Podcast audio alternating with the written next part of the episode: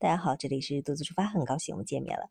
今天我们来聊斯里兰卡的宝石啊，很多在斯里兰卡的朋友 也会经常帮着收一些那里的宝石，包括有些游客去到那里也会买，呃，甚至还有一些人呢就在那里做矿、开矿、挖矿的这种宝石生意。因为斯里兰卡确实盛产了很多很多各种各样的宝石。我有收一些那种红宝呀什么的，在那边价格还是确实性价比挺高的。前多少年当时收的，像巴西的宝石、南非的宝石、缅甸的宝石、泰国的宝石，这些都被誉为是比较重要的五大宝石国吧。嗯，就是我我不是专业的啊，我也是一个爱好，有时候看一看。在斯里兰卡呢，呃，如果就是你想感受感受那种。开矿、切割、交易，同行之间的那种宝石采购的这个流程的话，你可以去宝石城去感受一下。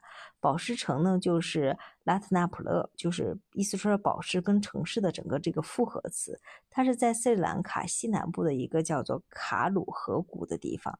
宝石城整个不是特别大啊，就相当于一个小镇的那个样子。它整个采采矿的历史在那个宝石城那块儿已经有两千多年的历史了。它附近还会有一些呃小的矿。宝石城呢，还有里面有各种各样的宝石博物馆呀、交易中心呀。呃，在那里的话，你还可以去看到啊一些像原石切割，你看中哪一块宝石，那里可以给你原石切割切割、打磨打磨，就不像机子一样的那种了，就是手工。的一些打磨流程，在宝石城里面呢，像有专业的买家呀、卖家呀，这个交易的这个场所啊，你就去了，能感受到那种溢价的氛围。但是一定要擦亮眼睛，不要头脑发热，因为那里真的还有一些赝品的。你真的是要取决于你是不是专业的啊。如果你只是想玩票，感受一下那个氛围，你可以去看看。像宝石城周边呢，还有一些。开矿挖井的，目前呢，大部分都是人下去挖的。其实你会问到，哎，人下去挖的话又不安全，风险又高，呃，效效率又低，为什么不让机子去开挖？其实机械开挖呢，他们政府是，呃，怎么说呢？是受监管的。他说的是出于什么保护自然环境呀？什么保护行业利益控制的啊，这个等多方面的原因吧，它就管理的比较严格。所以一般在斯里兰卡的话，矿井你要有合法的矿井开采的话，它得需要政府去批准啊，各方面的。斯里兰卡的矿井一般的都不深，有的人甚至甚至自己私自去挖啊，一般十到十五米左右就能，基本上就能有结果了。嗯，当然你挖下去之后，它不并不一定真的有。有你想要的那个东西，有的甚至挖挖下去十五米什么都没有，有的人挖下十米左右就能有很多的收益，所以这个呃也是靠天吃饭吧。当然也通过一些仪器的监测，它只能是一个辅助性的作用，嗯，所以这块的话，在斯兰卡，嗯，开矿井也是是有风险的，但是它的性价比，如果就于我们消费者而言的话。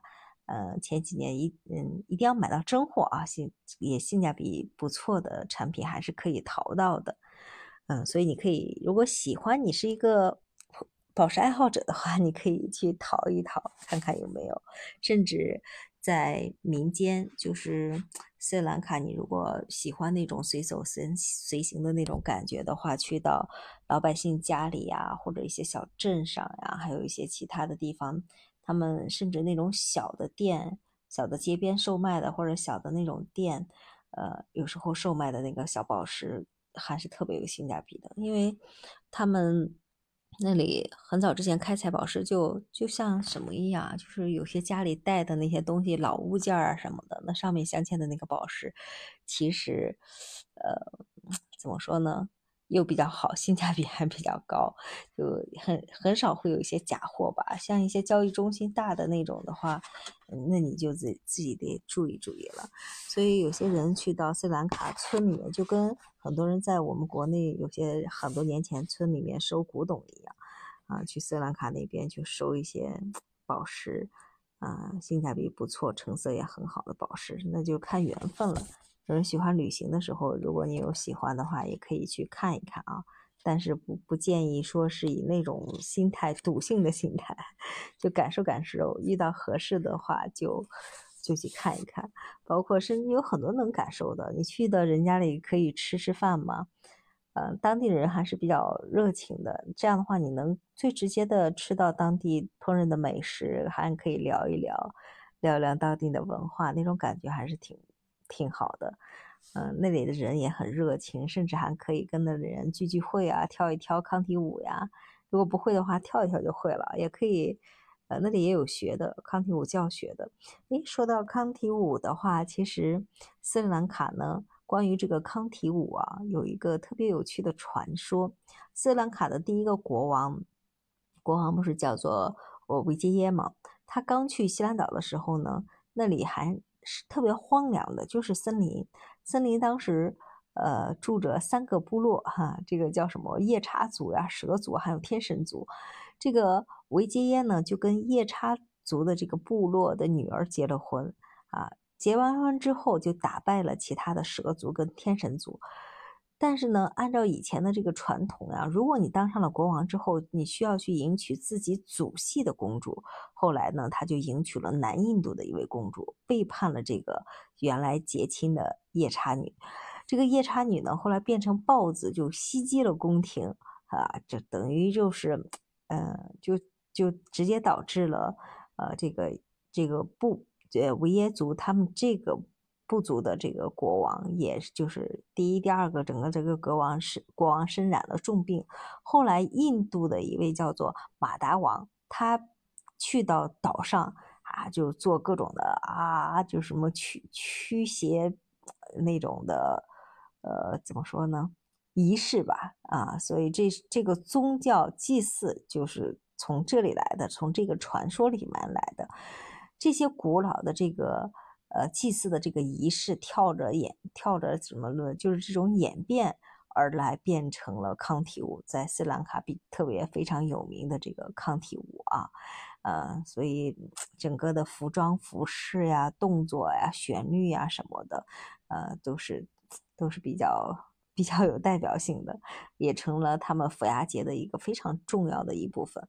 嗯，科伦坡呀、康体都有很多这样的一些康体舞教学的机呃机构哈。简单的康体舞是比较简单，就是他们逢节的时候你可以看到，也可以感受感受啊。啊，所以怎么说呢？康体舞相当于是古老的一种宗教艺术了，它是对自然还有宗教的整个崇拜演变过来的。所以这个，哎，怎么聊宝石呢？先聊到这里了。好了，关于宝石，因为你去到人家家里做客的话，吃吃饭、聊聊天儿，你能最直接的了解到，嗯，这边有没有好的宝石可以收的，也看缘分了啊。好了，那关于这期的节目就到这里了，我们下期节目再见。